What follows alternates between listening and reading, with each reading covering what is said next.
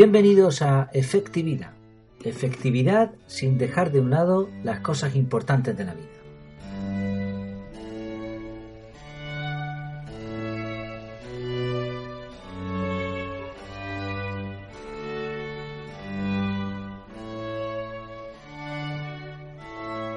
Pues hoy vamos a hablar de resiliencia. Una palabreja, una palabrilla que, aunque no suena muy bien, la verdad es que queda muy bien. El significado de esta palabra, según el diccionario de la Real Academia Española, es capacidad de adaptación de un ser vivo frente a un agente perturbador o un estado o situación adverso. Después lo explicaremos un poco mejor. La etimología, es decir, el origen de esta palabra, viene del latín resilire, que significa saltar hacia atrás o rebotar. Así que nos hacemos la idea de algo, un objeto, un ser vivo que se adapta, como por ejemplo un muelle o un arco, que cuando va a tirar la flecha se tensa y después vuelve a su posición original, o un junco, que puede venir un viento, un temporal, se dobla y después vuelve otra vez a colocarse igual. De hecho, se empezó a usar esta palabra en 1973 en un artículo sobre la recuperación de la naturaleza de los ecosistemas cuando les afecta desastres naturales o condiciones adversas. Pero, sin embargo, decíamos que esta palabra queda muy bien porque últimamente se está poniendo muy de moda y se utiliza para un significado ligeramente distinto, que no está mal. Se está usando para alguien que supera una adversidad, un accidente, la pérdida de un familiar, una enfermedad grave, la pérdida de trabajo, etc. Se supone que estas personas se da por sentado de que son resilientes y de que el pasar por este tipo de trauma y volver eh, incluso fortalecido en la realidad es resiliencia.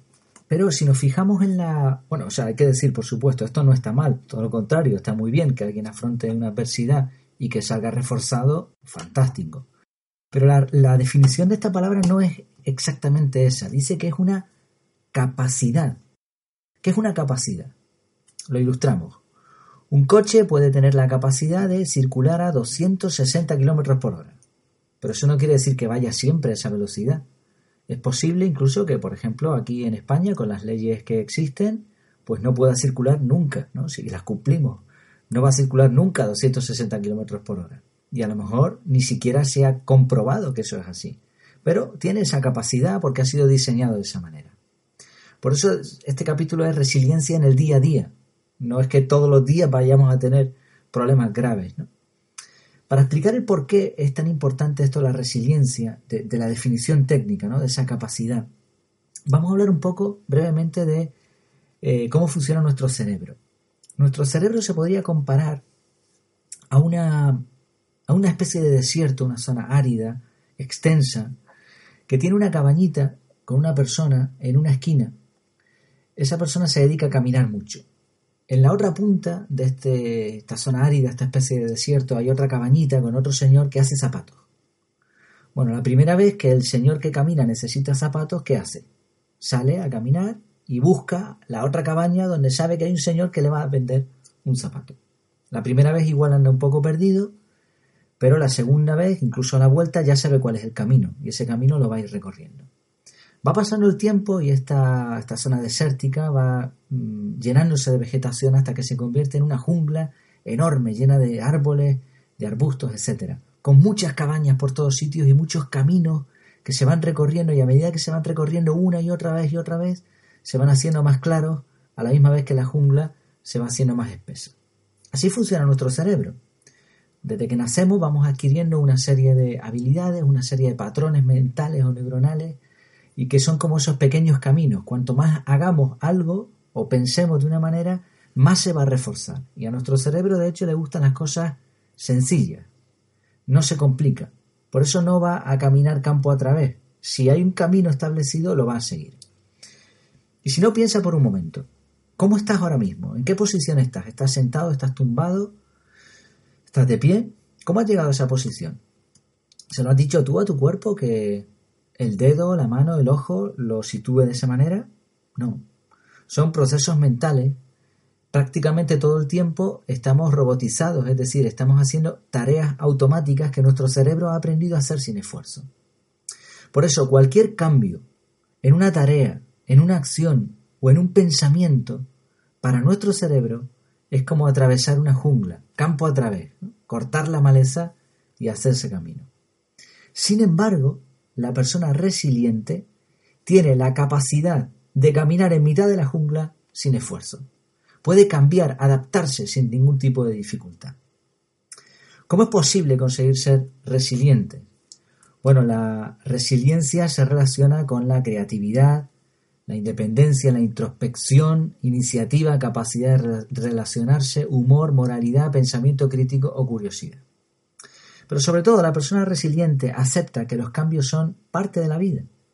Piensa en lo positivo o, al contrario dice qué es lo peor que me va a pasar si sucede o si hago esto. No mira demasiado al pasado. Pero bueno, no queremos caer en la demagogia de volver a decir una definición o una palabra que queda muy bien para rellenar un contenido. Vamos a ir a lo práctico. La idea es ir creando variedad de caminos o rutas neuronales. Es decir, para adquirir la capacidad de ser resilientes, que por cierto se puede conseguir desde niño hasta de adulto, hasta siendo muy mayor, la clave está en no hacer siempre las cosas igual. Esa es la clave para tener esta capacidad para desarrollarla. Una advertencia, por supuesto, como siempre, ¿no? No vamos a eliminar los buenos hábitos. Los buenos hábitos, cuanto más automáticos, mejor. Y si los podemos disfrutar, todavía mejor. Si tenemos el buen hábito de hacer ejercicio, no lo cambiemos. Si tenemos el buen hábito de leer, de estudiar, de meditar, no, tampoco lo cambiemos. Buen hábito de alimentación, no sé a qué se refiere eso, esto es muy extenso también, pero si tenemos buenos hábitos de alimentación, no los cambiemos. No es cambiar por cambiar o por obligación, es cambiar para hacer las cosas distintas, para progresar. Propongo una especie de planning. Por supuesto, esto cada uno lo puede hacer como quiera. La idea es que durante un tiempo nos vamos a proponer hacer las cosas de una manera distinta, pero van a ser cosas sin importancia, es decir, que va a dar igual el resultado, no importa que lo hagamos de una manera o de otra. Y pongo aquí una serie de, de ideas, de sugerencias Podemos coger estas y seguro que a ustedes se les van a ocurrir un montón más. Lo importante es que en el primer periodo, puede ser un mes, dos meses, tres meses, lo que queramos, nosotros ya nos planearemos por escrito, si es posible. La idea es que al principio estos cambios tienen que ser de poca importancia. Por ejemplo, algunas ideas. Si escribimos con la mano diestra, si somos diestros, escribamos un día algo con la mano izquierda. Que dormimos siempre, si dormimos en pareja, en el mismo lado de la cama, pues cambiemos. Si somos niños y dormimos en una litera y siempre dormimos arriba, pues vamos a, cambiarlo. Que vamos siempre al trabajo por la misma ruta. Vayamos otro día por un sitio distinto. O al colegio. O hagamos algo distinto a ver la televisión. Levantémonos del sillón y hagamos cualquier otra cosa. Estudiemos en un sitio distinto si somos estudiantes. Vayamos a pasear a otro sitio distinto. Si vamos siempre al mismo restaurante, probemos uno, o mejor todavía, no salgamos, cocinemos en casa. Apaguemos el móvil durante un par de horas. No leamos el periódico durante una semana. Como vemos son cambios intrascendentes realmente. No tiene mayor importancia. No nos va a pasar nada. No nos va a cambiar la vida. Ahora, segundo periodo. Ahora estas cosas tienen un poquito más de importancia. Todos los años vamos al mismo sitio de vacaciones. Vamos a otro sitio distinto. Cuando estemos en un grupo, vamos a conocer a alguien nuevo. Siempre estamos con los mismos. Vamos a conocer a alguien nuevo, a alguien distinto. Estudiemos un idioma. Aprendamos un oficio por internet, que es gratis. Hay muchas cosas como estas que se pueden aprender y que son gratuitas. Desarrollemos un hobby o un entretenimiento nuevo. Por supuesto, hobby o entretenimiento es poco tiempo. No nos vamos a dedicar la vida ahora a eso. Y seguramente, como decía, a ustedes se les ocurrirán más ideas. Seguimos, tercer periodo de tiempo. Ahora sí, ahora vamos con cosas más importantes que tenemos un coche que no nos gusta y tenemos poder adquisitivo. Cambiemos de coche, no para perder, ¿eh? A lo mejor incluso podemos ganar en el cambio. Que estamos a disgusto en el trabajo. Teníamos miedo de cambiar, pero resulta que no nos está conviniendo. Cambiemos de trabajo. Que vivimos de alquiler y no nos gusta donde vivimos, no estamos contentos con los vecinos, lo que sea. Cambiemos, vamos a otra casa. Comprar y vender, por supuesto, ya es algo más serio. Pero que podemos hacerlo, hagámoslo. Que podemos ir a vivir a otra ciudad, perfecto. O a otro país, fantástico. Como vemos, la idea es ir poco a poco haciendo cambios de menor importancia a de mayor importancia. Por eso decía el título de este podcast, resiliencia en el día a día.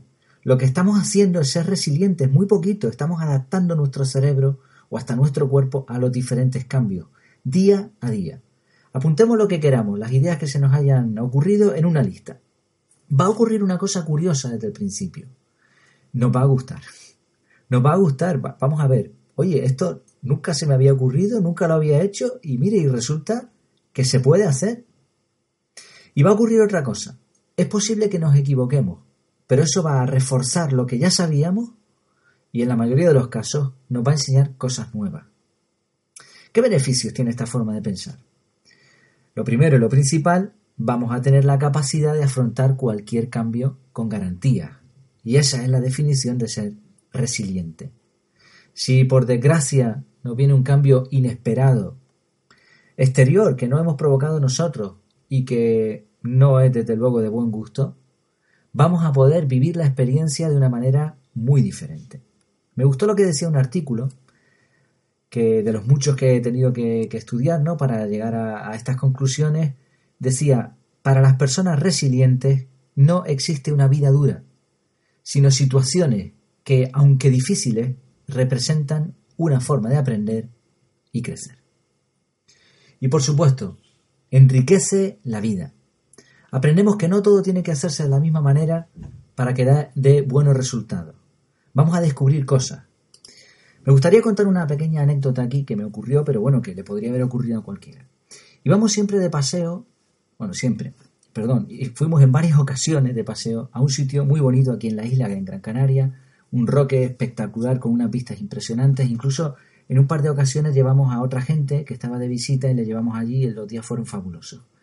Pero bueno, la última de las veces que fuimos, a uno de los amigos que estaban allí, se le ocurrió decir, bueno, ¿y por qué no le damos la vuelta al roque? dijimos, hombre, pero ¿cómo vas a meterte por ahí si esto es un roque? El roque tiene, por una parte es escalable, hasta un niño puede subir, no es que haya que escalar con cuerdas ni nada parecido, la vista desde arriba es impresionante y por la otra parte se ve una pendiente espectacular. Pues este amigo dijo, bueno, vamos a intentarlo. No se pierde nada, con cuidado, iba también algún, algún niño pequeño, o sea, no, no era una locura, ¿no? Empezamos a dar la vuelta, lo primero que encontramos aparte de una visión totalmente distinta del sitio donde estábamos, fue un naciente de agua, ahí en ese roque, cayendo agua. Que eso no es fácil de ver aquí en Gran Canaria. A continuación seguimos dando la vuelta y encontramos una cueva, una cueva en la que se podía incluso acampar dentro. De hecho había restos como de personas que habían estado. También podría ser una cueva de estas que utilizan algunos pastores todavía en la actualidad para esto de la transhumancia, ¿no? de trasladar los rebaños de un sitio a otro y en la cueva se respiraba una paz, una tranquilidad mientras veías el paisaje. Bueno, son dos detalles nada más, pero nos fuimos a casa contentísimos. Habíamos aprendido algo nuevo. ¿Qué hubiese ocurrido si sencillamente vamos al mismo sitio y estamos allí parados, hablando? Bueno, sí, hubiésemos disfrutado, por supuesto, pero no hubiésemos descubierto estas dos cosas que probablemente poca gente conozca. Sí, el método, la filosofía, entre comillas, salirse del camino. Y esto lo podemos aplicar a acciones, a pensamientos o a creencias. Como decimos, si lo que tenemos está bien, no lo cambiemos, si estamos seguros de ello. Pero en cosas intrascendentes o en otras que incluso queremos cambiar, utilicemos esta resiliencia. Pues esto ha sido todo por hoy. Espero que haya gustado este contenido y que resulte práctico.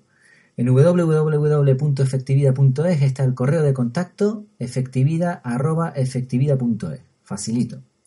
Y espero comentarios también, ideas eh, relacionadas con lo que hemos visto o a lo mejor otros puntos de vista, por supuesto.